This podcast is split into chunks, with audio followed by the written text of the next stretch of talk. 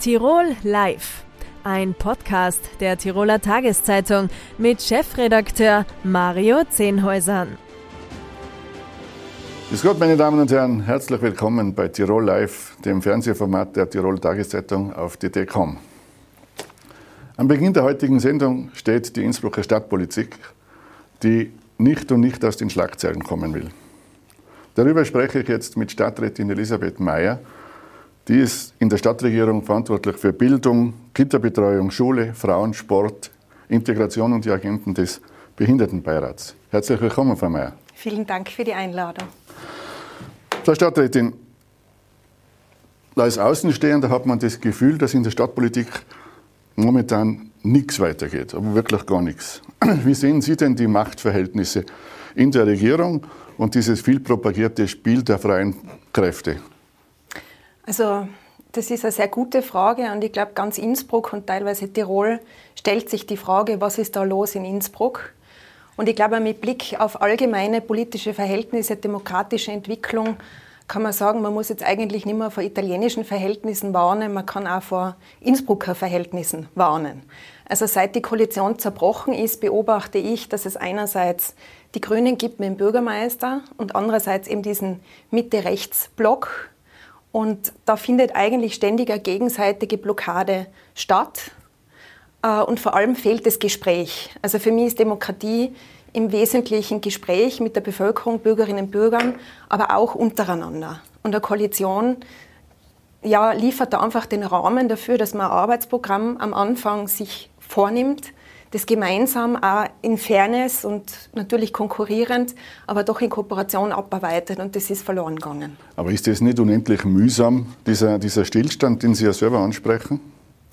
Ja, es ist sehr mühsam. Also Politik ist schön, macht aber viel Arbeit und halt unter diesen Verhältnissen besonders.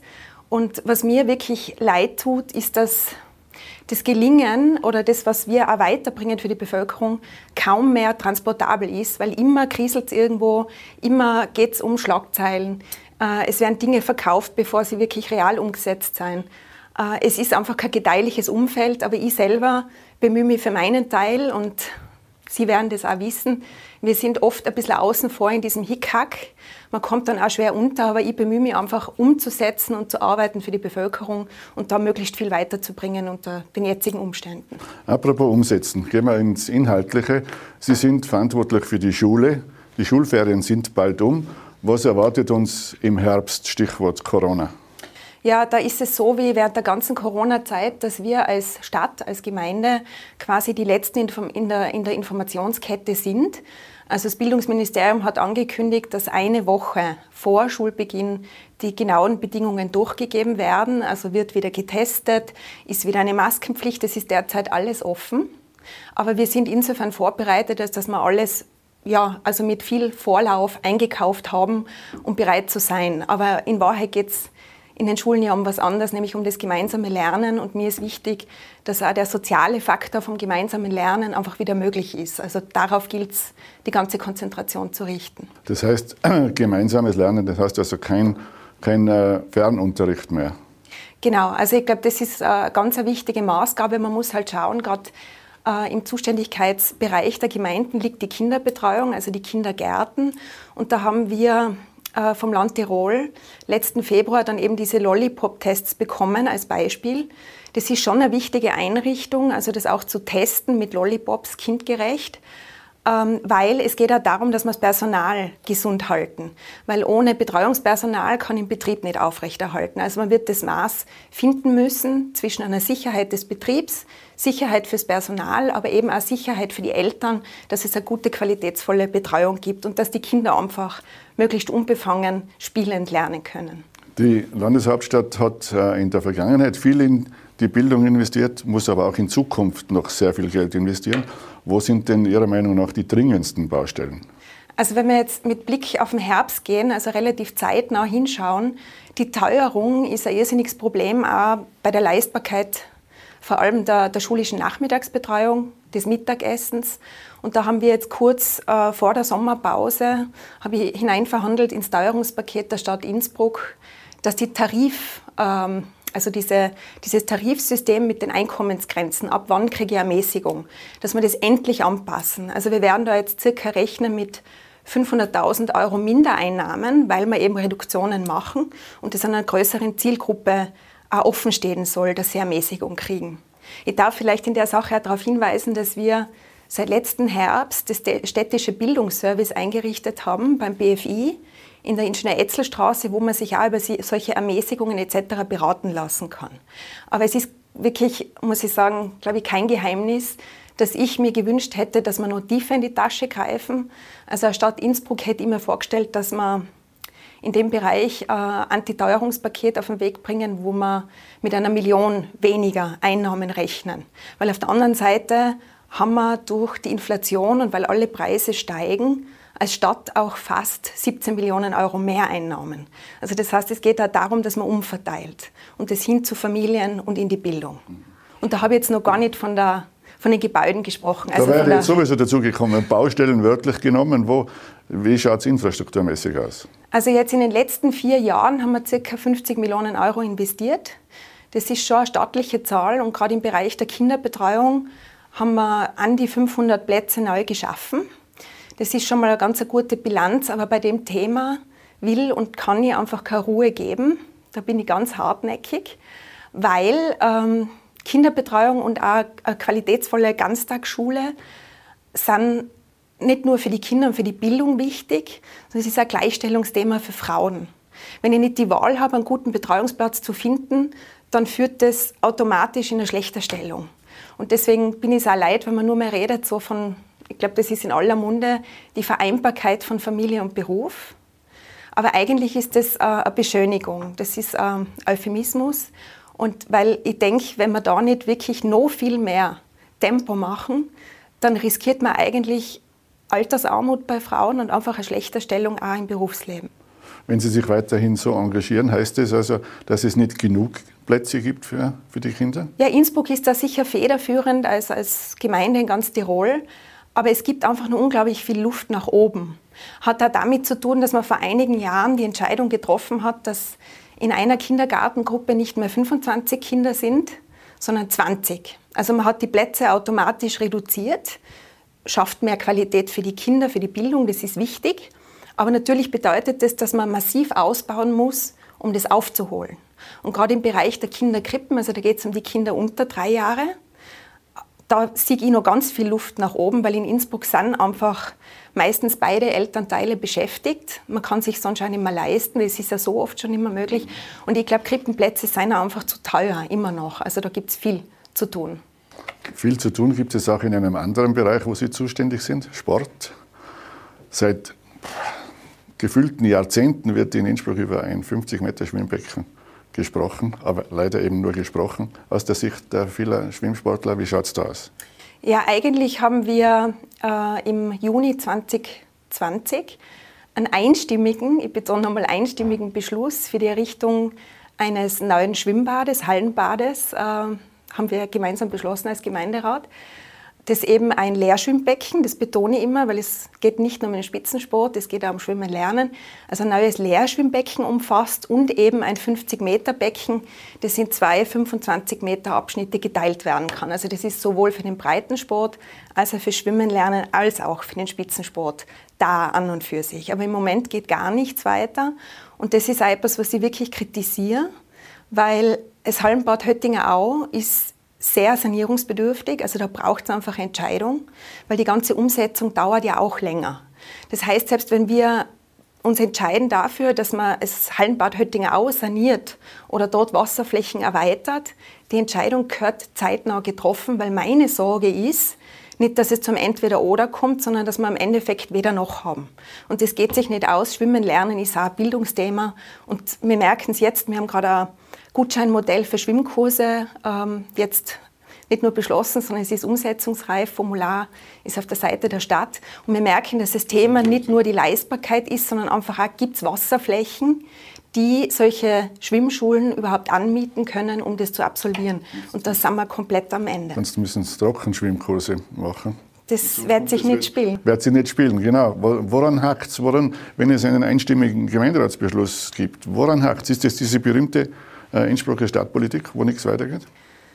Ja, ich würde da wirklich einen Bürgermeister in die Pflicht nehmen, weil es hat ja wiederholt jetzt auch Beschlüsse gegeben, dass einmal alle, alle Fakten zu Alternativen auf den Tisch kommen, damit die Politik eine finale Entscheidung treffen kann. Und da ist Säumigkeit seit, ja, seit Jänner, Jänner dieses Jahres. Und ich muss wirklich sagen, wenn am Ende des Tages dann das dazu kommt, dass ein Schwimmbad geschlossen wird, statt dass man irgendeine Entscheidung trifft, dann sind wir absolut am Holzweg. Und das ist dem Bürgermeister dann auch vorzuwerfen. Er ist bekannt dafür, dass er viele Beschlüsse einfach auf die lange Bank schiebt, nicht die IKB zum Beispiel beauftragt, sei es jetzt beim Recyclinghof West oder eben auch beim Schwimmbadthema. Und das kann so nicht weitergehen. Äh, zum Sport gehört auch Fußball, auch Profifußball. Jetzt hat äh, die Stadt Innsbruck mit dem FC Wacker einen, ein Aushängeschild mehr oder weniger verloren. Die Stadt hat Subventionen nicht, nicht mehr ausbezahlt. Wie geht es jetzt da weiter? Also wir haben als, als Stadt Innsbruck immer nur den Verein gefördert, nicht die Profi GmbH. Warum ist das wichtig? Also das waren vor allem Förderungen für den Frauenfußball und für den Nachwuchs. Und das waren auch staatliche Fördersummen. Also man hat sich immer zu diesem Aushängeschild FC Wacker Innsbruck bekannt. Und es ist auch immer noch so, dass das einfach einer der ausgewiesenen Traditionsvereine in Innsbruck ist. Im Moment ist, er, ist der Wacker ein Sorgenkind, das ist ganz klar. Und wir können eben die Förderungen heuer auch nicht ausbezahlen, weil es ist noch nicht klar, wie ist jetzt die Insolvenz von der Profi GmbH wirklich verquickt mit dem Verein. Und wir können nicht Steuergeld ausbezahlen, wo wir nicht wissen, ob das für den Widmungszweck bestimmt auch dort landet. Also ob es dann wirklich dem Frauenfußball, dem Nachwuchs zugutekommt. Das heißt, also die verschiedenen Fans kontaktieren mir immer wieder und fragen, wie schaut es aus? Und was jetzt einmal wichtig ist, ist, dass die Heimstätte vom FC Wacker gesichert bleibt. Das ist das Tivoli, das ist der Platz W1 und W2. Es gibt keine Alternative für den Wacker und dass wir als Stadt Innsbruck wirklich schauen, dass das dort auch weiterhin zur Verfügung steht. Das ist das aktuelle Thema. Und für die Zukunft, das ist mir auch noch wichtig, weil ich selber ähm, Vorstandsmitglied bin in einem der anderen Innsbrucker Fußballvereine.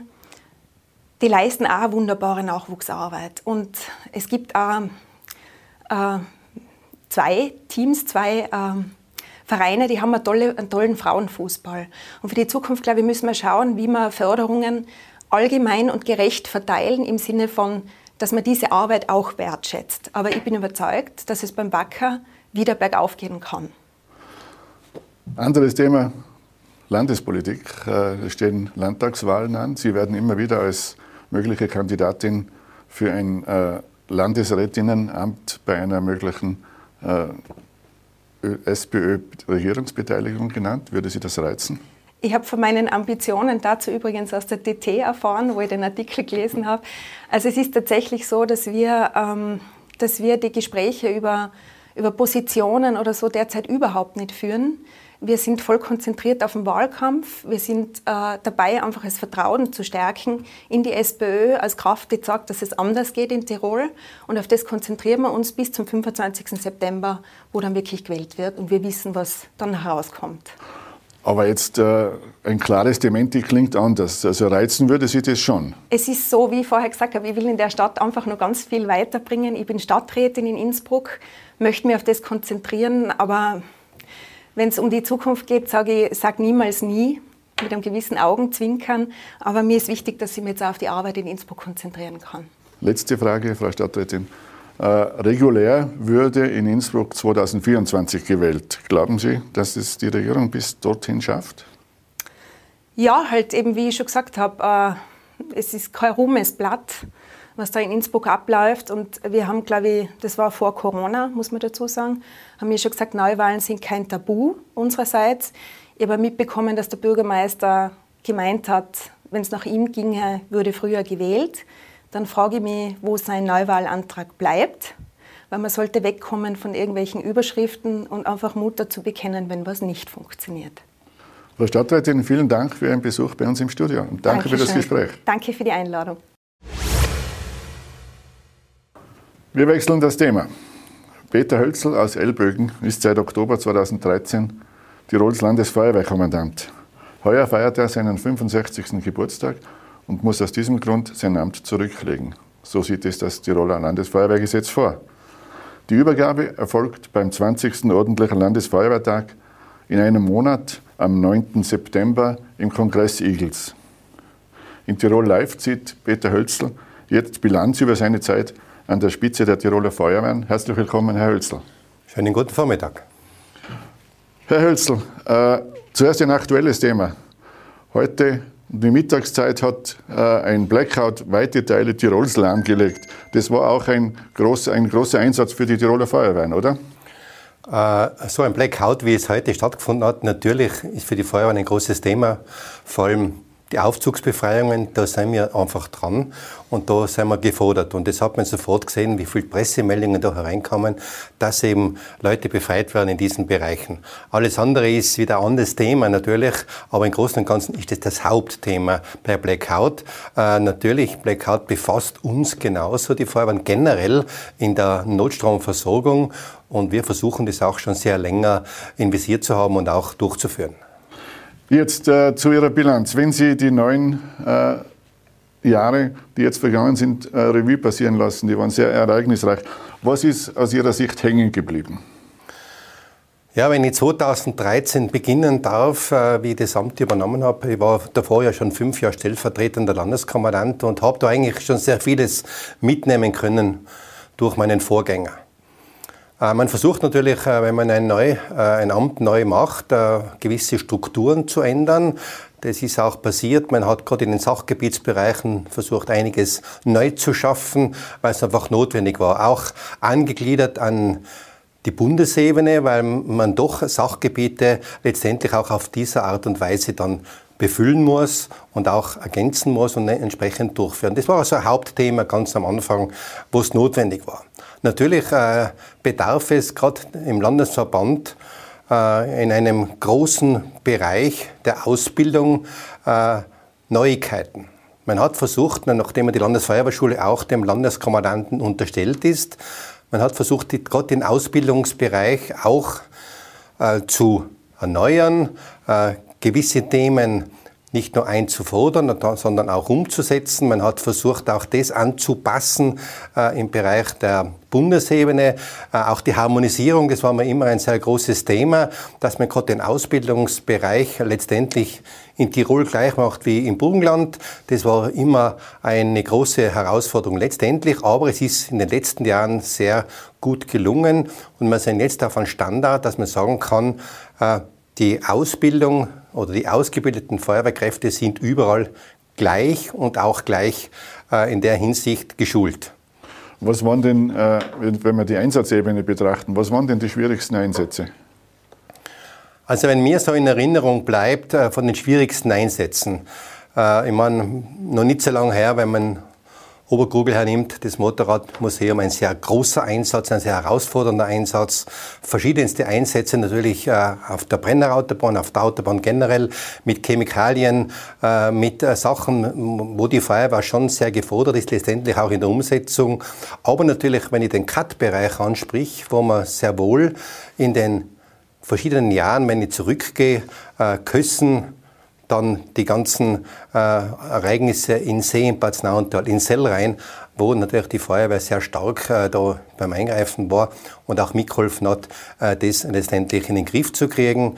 Und ich muss immer sagen, es geht doch um eine Gemeinsamkeit letztendlich, wie man solche Einsätze natürlich umsetzt, wie man sie auch abarbeitet. Man hat das jetzt wieder gesehen, erst vor kurzem im Stuweital, dieser Einsatz, dieser Mureneinsatz, herausfordernd für die Einsatzkräfte, vor allem wenn es um Personenschäden geht, wie man das Ganze letztendlich machen kann. Jetzt, äh, Sie haben die Katastrophen angesprochen, die in der letzten Zeit immer mehr werden. Es ist eine Folge des Klimawandels. Äh, ist das etwas, was Ihnen als Feuerwehrkommandant Sorge bereitet? Eigentlich schon. Äh, wir verfolgen das jetzt schon ein paar Jahre zurück und gerade der Klimawandel, ich habe das einmal auf der Agenda gehabt bei mir im Fachausschuss, wo man über das Thema gesprochen hat. Was bedeutet das letztendlich für die Feuerwehren? Äh, kann ich mich darauf überhaupt vorbereiten? Ist es möglich oder, oder nehme ich es einfach so hin? Und ich glaube schon, dass man auch als Feuerwehrmann, als Führungskraft vor allem und die ganze Mannschaft das sehr wohl im Auge haben soll und es ganz neue äh, Ansprüche stellt für die Einsatzkräfte, die einfach passieren, die passieren relativ schnell, sind da, gerade bei den Unwettern, diese Zellenbildungen, äh, gerade in den Tälerbereichen ein sehr starkes äh, Aufkommen verursacht und natürlich muss man sich schon vorbereiten, gerade in den Talschaften. Was bedeutet das, wenn ich abgeschnitten bin? Was bedeutet das für mich als Einsatzkräfte, wie ich damit umgehe?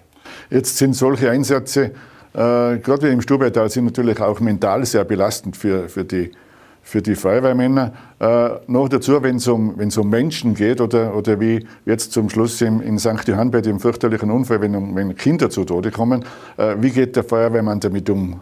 Kriegt er, bekommt er da Hilfe?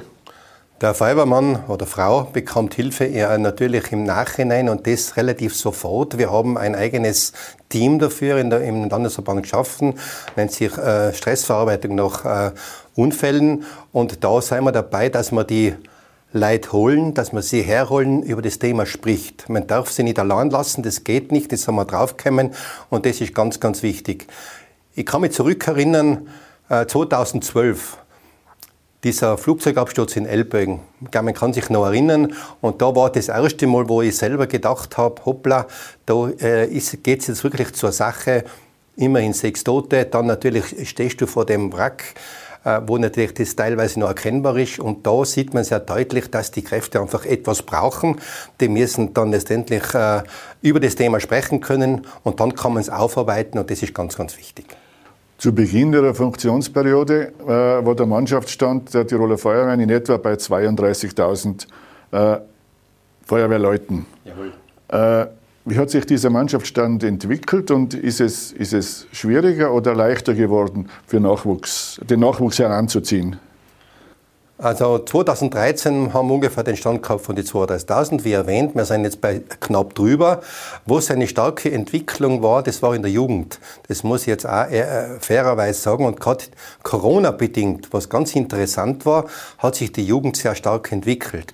Wir haben in den letzten zwei Jahren einen Zuwachs im Jugendbereich, der sehr stark ist, bis zu 30 Prozent in dem Bereich. Das heißt, die Jugendlichen haben erkannt, auch Freiwilligkeit ist ein wichtiges Thema, äh, auch das Ehrenamt zu unterstützen. Und das ist uns gelungen. Und man hat einfach wirklich mit den Leuten geredet. Man hat versucht, ihnen was äh, zu erklären, die Motivation äh, einzubauen. Und das, glaube ich, war ganz gut. Diese 32.000 waren das alles Freiwillige oder sind da die, die Berufsfeuerwehrmänner auch dabei? Die sind noch nicht dabei. Die sind nicht dabei. Äh, Ganz anderes Thema. Wie schreitet denn die technische Entwicklung der Feuerwehren voran? Sie haben also die Katastropheneinsätze angesprochen. Da braucht es immer mehr, immer aufwendigeres Material. Ist das vorhanden?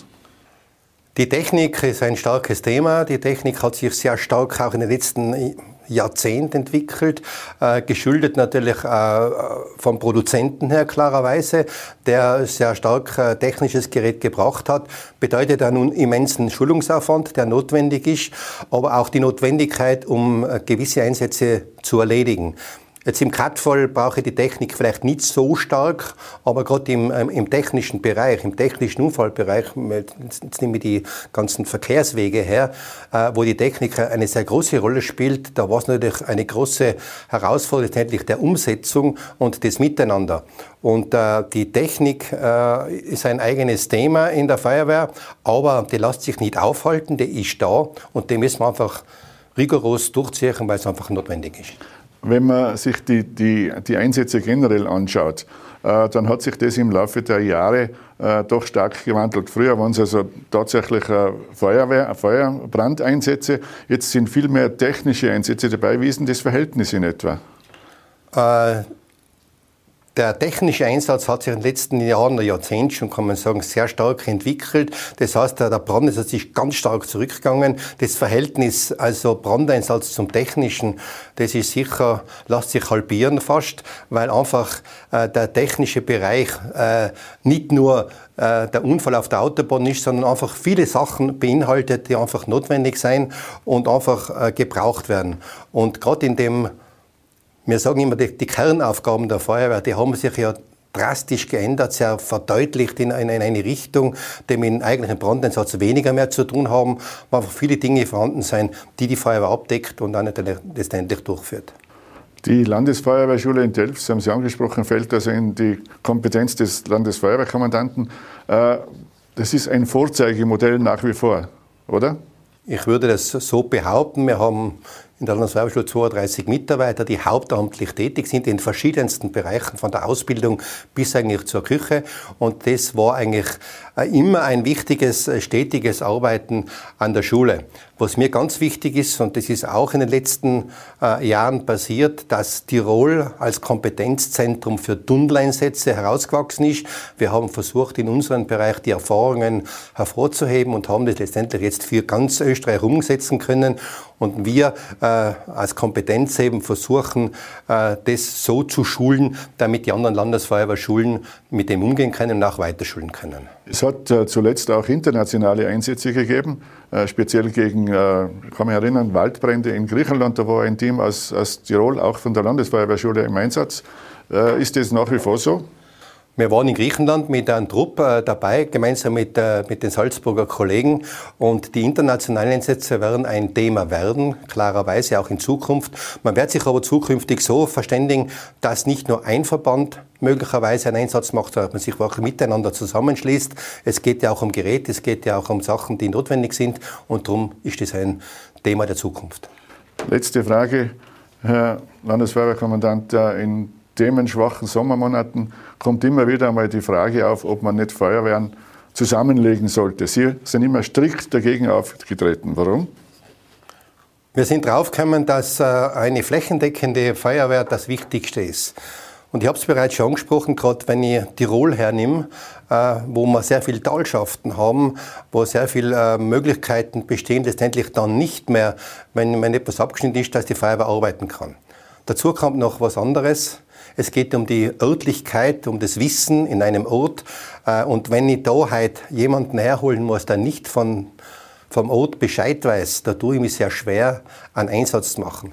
Ich bin nach wie vor dafür, dass es notwendig ist, in jeder Gemeinde eine Feuerwehr zu haben, mindestens eine. Wir sind in Tirol, glaube ich, ganz gut aufgestellt in dieser Sache. Wir haben wenige Gemeinden, wo mehrere Feuerwehren stattfinden. Und darum finde ich es nach wie vor wichtig und notwendig, dass man einfach das System der flächendeckenden Organisation Feuerwehr einfach innehat und da weiterhin betreibt. Herr Landesfeuerwehrkommandant, vielen Dank für das Gespräch und den Besuch im Studio. Dankeschön. Meine Damen und Herren, das war Tirol Live für heute. Die Inhalte dieser Sendung können Sie wie immer morgen in der Tiroler Tageszeitung und auf dt.com nachlesen. Vielen Dank für Ihr Interesse. Tirol Live, ein Podcast der Tiroler Tageszeitung. Das Video dazu sehen Sie auf tt.com.